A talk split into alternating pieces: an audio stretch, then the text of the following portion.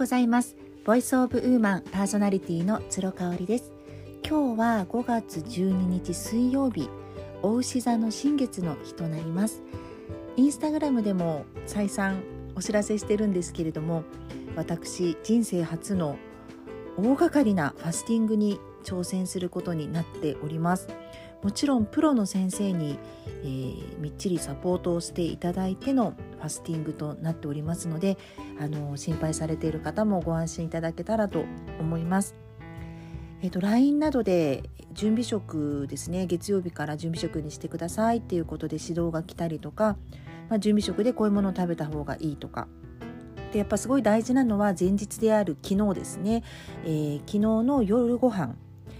やっぱ食べ過ぎてしまうもう次の日から食べれないから食べ過ぎてしまうってなるとかなりきつくなるということを聞いていましたのでご指導いただいてましたので昨日は本当に軽めに汁物とあと野菜を少しっていう感じにしてあのまあ、ちょっとお腹が空いちゃったんでね酵素ドリンクをそういう時はもうあのフライングして飲んでくださいっていうことだったのであの薄めて飲んだりとかっていう感じで眠りにつきました。えーと、ちょうどね1週間前ぐらいからもうカフェインは控えていまして朝もう1杯のコーヒーのために私は朝起きるのが本当に楽しみではあったんですがそれも泣く泣く我慢をしてまあおさゆにしたり水にしたりあとルイボスティーとかカモミールティーに切り替えたりとかしていましたのでやっぱねそれだけカフェインを抜くだけでもちょっと違うかなと思います。カフェイン自体がねあの人の体に与える影響ってあの悪いことばっかりじゃないと思うんですけれどもやっぱりファスティングの時カフェインはダメっていうことなんで、まあ、何かしらやっぱり取らなければ取らないで恩恵があるのかなっていう気がしています。はい、で今日はですね新月ということなので、まあ、新しいことを始めるにすごく最適な日です。でよく聞くウィッシュリストってあると思うんですけれどもウィッシュリストって聞くとねちょっとこう萎縮しちゃう人っているんじゃないかなっていうふうに思うんです。ウィッシュって自分が希望するっていうことなんですけれどもなんか希望するリストって聞くともしかしたら叶わないんじゃないかみたいなそういう恐れとかを持つ方ってもしかしたらいらっしゃるのかなとかあとはこんな身の丈に応じないようなことを書いてしまって誰にも見られないのにもかかわらず恥ずかしいなって思ってしまったりその自己肯定感の低さが邪魔をしてしまって書けなかったりっていうこともあるかなというふうに思うんですね。そういう方のために今日はぜひワクワクリストというふうに名前を変えてリスティングをしてもらいたいな書いてもらいたいなっていうふうに思います。もともとこのワクワクリストは使ってる方もたくさんいらっしゃると思うんですけれどもちった手帳ですね。ちった手帳を開くと必ず月の初めに書くことになっているワークの一つです。これねおそらくねいくつぐらいあるんだろう。80個ぐらい書かなきゃいけないんですけど私は常にあのその月の前の月のね月末にバーって書くんですけど結構な80個すぐ書けます。あの本当にハードルの低いことでいいんですよね。あの行きたいところ例えばレストランがあったとしますそこに行くとかもうそれを考えるだけでワクワクすることそれは人の目を気にしたりとかしなくていいし人と比べたりとかする必要がないんですそういった意味のワクワクリストっていうのをこう書いていくっていうことですね。私も本当にあのマッサージがね大好きでアーユルベーダとかも行ってますのでそこに行く日も書き込んで何月何日にアーユルベーダでマッサージをしてもらってすっきりするとかねあとはまあ今まで続けていることを粛々とまた今月も続けていくよっていうねこの新月の日からも続けていくよっていう意味での宣言でもいいと思います。私の場合はあの朝活ツロコーデということで朝ライブをあのしております週に34回やってるんですけどもとにかく楽しく続けるっていうことをワクワクリストにいつも書いています。あとはうんと例えばメイクがちょっと上手くなりたいなって思ってるとしますよね。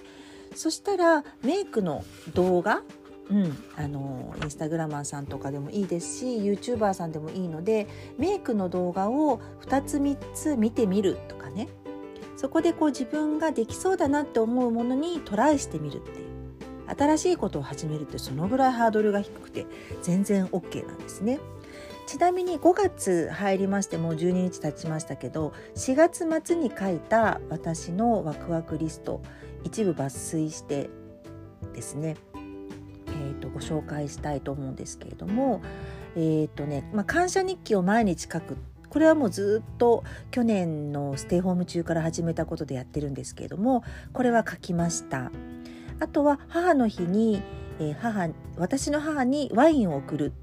で、えーと、和歌山の義理の母にメッセージカードを送るっていうのももうこれもやりました。あとは子どもたちとアウトドアを楽しむっていうのももうすでに連休中にできています。あとね本当にね本当にハードルが低いことなんですけどあの私のうちの猫ちゃんですね。あのピロちゃんに癒されるっていうね。あの癒されることもワクワクするのでそういうことも書いちゃいます。うん、あとはね、えーと、ちょっと今までと違うことを書いたのが、まあ、髪の毛のヘアカラーチェンジをするっていうのも5月の2日に美容室に行ったのでこれも4月末の時点ではワクワクリストとして書きましたそしてヘアカラーをねあの黒くしてから本当に好評いただけてますし何より自分が本当に毎日のコーディネートを考えるのにワクワクできているのでこれはいいですよね。あとはねマインドワンダリングをする時間を取るっていうのをあの書きましたこれはねえーと、メルマガにも書いたんですけれどもマインドフルとはままたちょっと違ったところでこう自分のマインドが自由にふわふわふわふわ動くことを許すそういう時間を自分の中で取るっていうことを書きました。なのでうんと散歩をする時とか何かをする時とかももうながら的にねなんかもう一つマルチタスクであの入れるんじゃなくってもうあの歩くんだったらぼーっと歩くもうぼーっとしてするっていうことですね。そういうことをマインドワンダリングというのでその時間を意識的に取るっていうことですね。あとはお花を買いに行くとか春になってすごく花が綺麗なのでお花を買いに行くとかいうことも、えー、と書きましたしあと,、えー、とパパや子どもたちを毎日抱きしめるハグするっていうことも書きました。もうこんなね本当にパーソナルなことでいいのであの書いてください。このポッドキャスト「ボイス・オブ・ウーマンも」あの毎日配信っていうのも書きました。ちょっとね毎日できない時もあるんですけれども